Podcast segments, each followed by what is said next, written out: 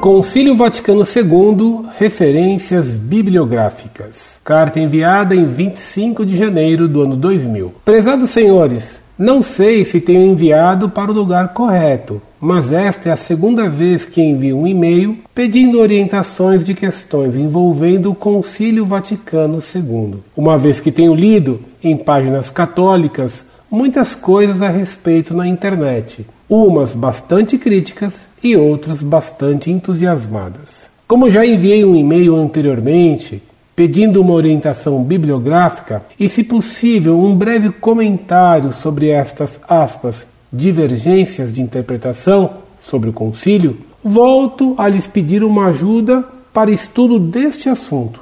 Se por acaso já estiverem com o e-mail anterior, que tratava dos temas sobre o Concílio Vaticano II e a Inquisição, não se preocupem com o tema da Inquisição, porque este já encontrei referências nesta página mesmo. Assim como confio nas suas isentas interpretações, volto a solicitar-lhes referências bibliográficas. Grato pela colaboração dos senhores.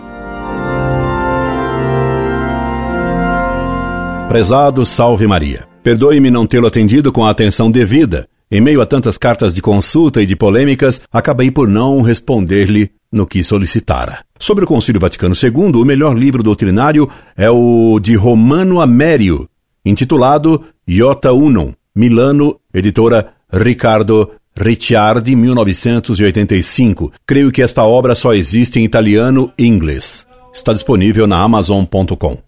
Do ponto de vista dos fatos, uma obra indispensável para bem conhecer o que aconteceu no Vaticano II é a do padre Ralph Wiltgens, Le Rhin CG dans le Tibre, editora do Cedre, Paris, 1967. A edição original em inglês intitula-se The Rhine Flows into the Tiber, Thumb Books, Rockford, Illinois, 1966, também encontrável na Amazon. Creio que estas duas obras você poderá ter uma ideia do que realmente aconteceu.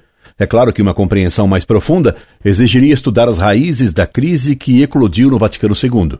Para isso, aconselhamos que leia as encíclicas anteriores tratando dos problemas fundamentais debatidos no Vaticano II, especialmente a Pascendi de São Pio X, a encíclica Humani Generis de Pio XII.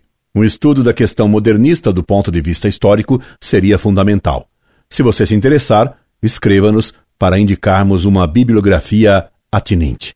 Incorde Jesus Semper, Orlando Fedeli.